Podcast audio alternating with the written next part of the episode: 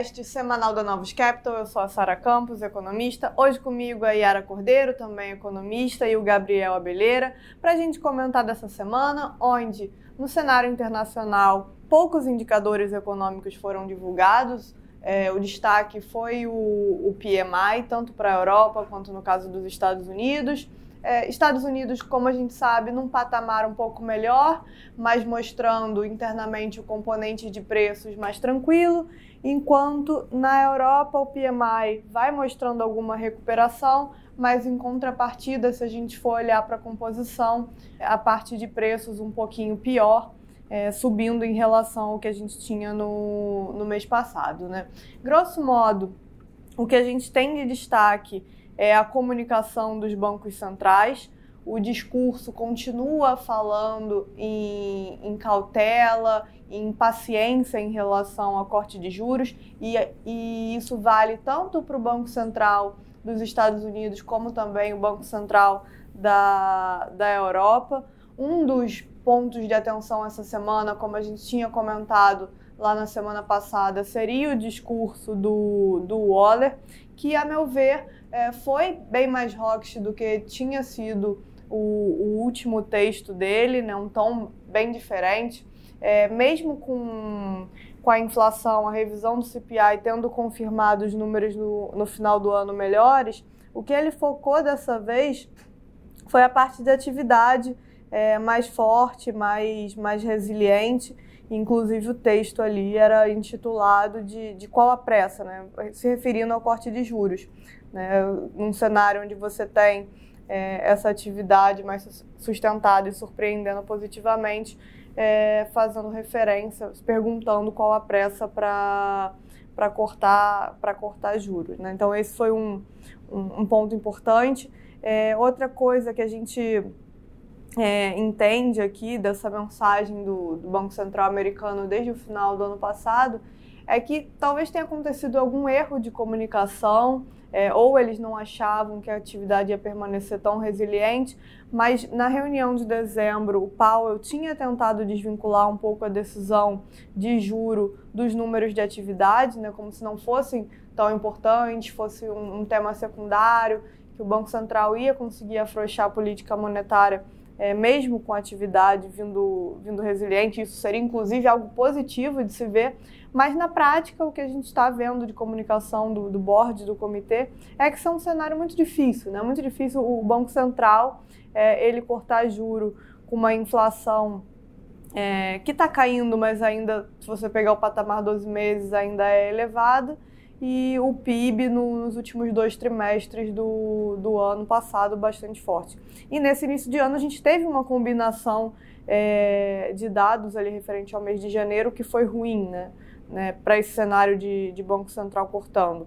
É, porque a gente teve a inflação, o CPI de janeiro surpreendendo muito para cima, puxado por serviços, e a gente teve o payroll no mês ali em mais de 300 mil contratações é, mensais. Né? Então, o, o Banco Central agora resolveu focar um pouco nisso, de que, olha, é, todos os nossos ciclos de, de corte de juro, é, raramente a gente corta sem que a atividade esteja dando um sinal de que está entrando em recessão, um sinal mais forte de, de desaceleração. E isso tem foi uma, uma mudança né, recente do, do comitê. E na de mesma forma, né, o Banco Central Europeu o que eles vêm chamando a atenção é a preocupação com, a, com os salários. Então, gostaríamos de, de, ver mais dados, gostaríamos de ver o, o número de salário do, do, primeiro TRI, que aí, dada a defasagem de divulgação, só vai sair no, no Q2, e isso vai ser importante para a decisão. Então, a gente gostaria de, é, com o cenário básico que a gente tem hoje, a gente provavelmente vai deixar o esse corte de juro mais lá para o meio do ano, tá? Então essa tem sido a, a mensagem ali que os bancos centrais estão tentando vender para o mercado e ao longo desses, dessas últimas semanas a gente já teve né, uma, uma precificação, uma reprecificação dos juros bastante significativa, né? É, como a Sara falou, a gente teve na semana parte importante do mercado era esperado eram os, os policymakers, né? Tanto do parte do Fed como parte do ECB, todos eles demonstrando ainda sem demonstrar necessidade de um corte é, nesse curto prazo, jogando para frente os cortes, e isso impactou já o mercado de juros, já vem impactando, né, há mais de um, bota aí um mês, que o mercado de juros, por exemplo, americano, reprecificou bem a parte curta, né, é, jogando para frente os cortes de juros. É, e aí, por exemplo, nessa semana a gente teve mais uma semana que a curva fleteou, a parte curta abriu por volta de 4 bips, dois anos abriu 5, e a parte mais longa chegou até a fechar com o movimento de sexta-feira, que foi o movimento mais forte, fechou aí, o 10 anos fechou 2 bips e o 30 anos fechou 6 bips. É, mas o evento mais esperado para a semana no mercado de ações americano não era os policymakers, o Fed, né?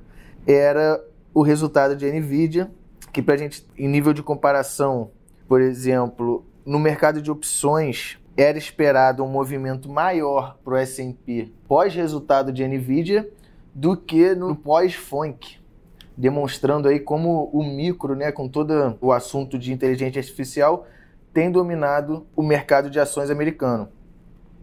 Então, pós-resultado de Nvidia, a Nvidia vinha caindo na semana até o dia do resultado, mas ela mostrou mais um resultado forte, surpreendeu o mercado, o mercado já tinha uma expectativa alta e ela conseguiu entregar um resultado ainda acima do que se esperava e a ação teve uma forte alta após resultado, devolvendo toda a queda da semana, fechando a semana subindo 9% e no pós-resultado ela chegou a subir 15%, é, mostrando aí a receita crescendo bastante teve um beat tanto de receita quanto de lucro.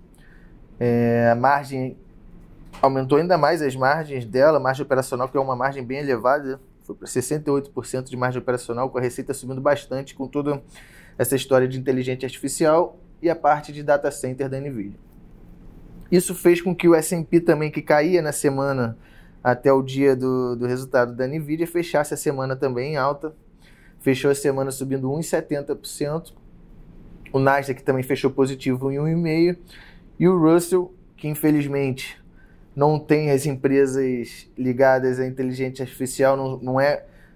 O S&P ele é muito carregado em empresas de tecnologia, né? As 10 maiores empresas ali a gente pode citar aqui, Microsoft, Apple, Nvidia, todas elas estão ligadas à tecnologia e beneficia bastante todo o índice. Já o Russell, ele é um, é um índice mais pulverizado e ele não conseguiu, é, não está conseguindo surfar essa onda positiva de inteligência artificial. Essa semana ele fechou caindo 0,80. No Brasil, o Brasil sem grandes novidades, o Ibovespa até subiu 0,50 na semana. Os juros ficou sem grandes movimentos, fechou quase tudo perto da estabilidade aí. E o dólar é, desvalorizou 0,50. Acho que é isso. É. Como o Gabriel falou, uma semana relativamente tranquila aqui domesticamente. De dados, a gente teve só a divulgação do IBCBR no início da semana, dos dados de arrecadação relativos a janeiro, é, que a gente tinha mencionado na semana passada.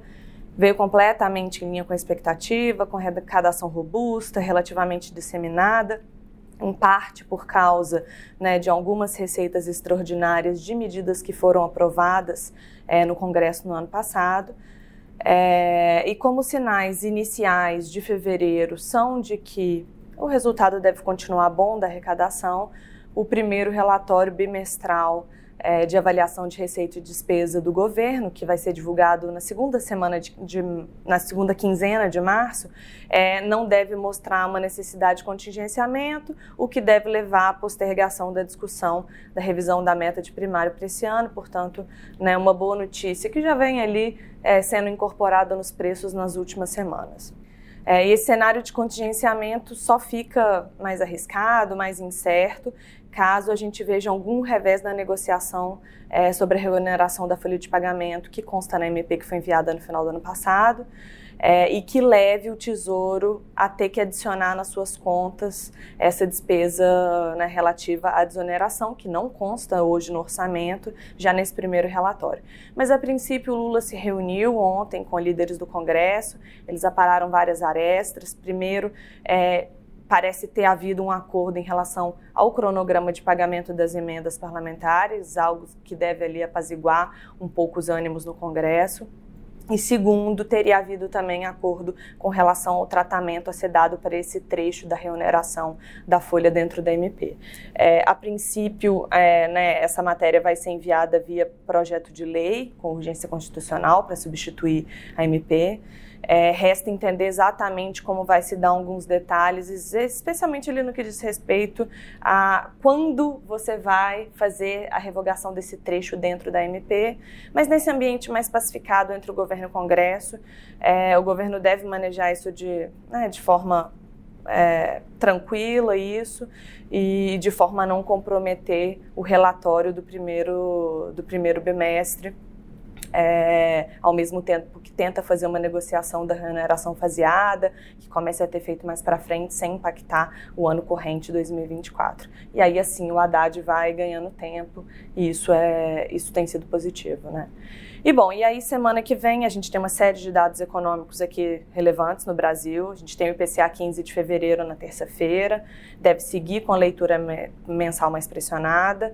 É, tem PNAD contínuo, ou seja, né, é, taxa de desemprego na quinta-feira. E PIB do último trimestre do ano passado na sexta-feira deve seguir mostrando né, uma desaceleração com relação às taxas que a gente viu no primeiro semestre do ano passado, mais um crescimento ex-setor agropecuário ainda razoável, de forma que o ano deve fechar ali com um crescimento por volta de 3%, ou seja, ainda um crescimento robusto.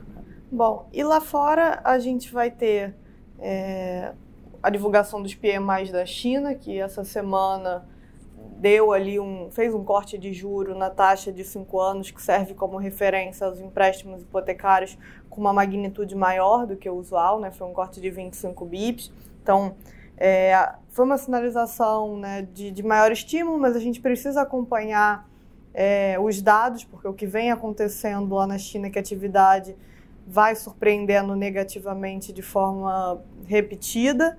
Então, esse é um dos pontos de atenção. Além disso, a gente vai ter a divulgação do ISM Manufacturing, do PCI e o número de inflação na Europa.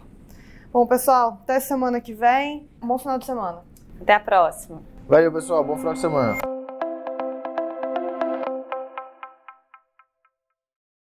A Novos Capital, gestora de recursos limitada, não comercializa nem distribui cotas de fundos de investimento ou qualquer outro ativo financeiro. Este podcast não constitui uma oferta de serviço pela Novos e tem caráter meramente informativo. A Novos utiliza informações de fontes que acredita serem confiáveis, mas não se responsabiliza pela exatidão de quaisquer das informações assim obtidas e utilizadas neste podcast, as quais não foram independentemente verificadas. Estas informações podem estar desatualizadas ou sujeitas a opiniões divergentes. Este conteúdo não constitui uma opinião ou recomendação, legal ou de qualquer outra natureza, por parte da Novos, e não leva em consideração a situação particular de qualquer pessoa. A utilização das informações aqui contidas se dará exclusivamente por conta e risco de seu usuário. Antes de tomar qualquer decisão acerca de seus investimentos, a Novos recomenda ao interessado que consulte seu próprio consultor legal.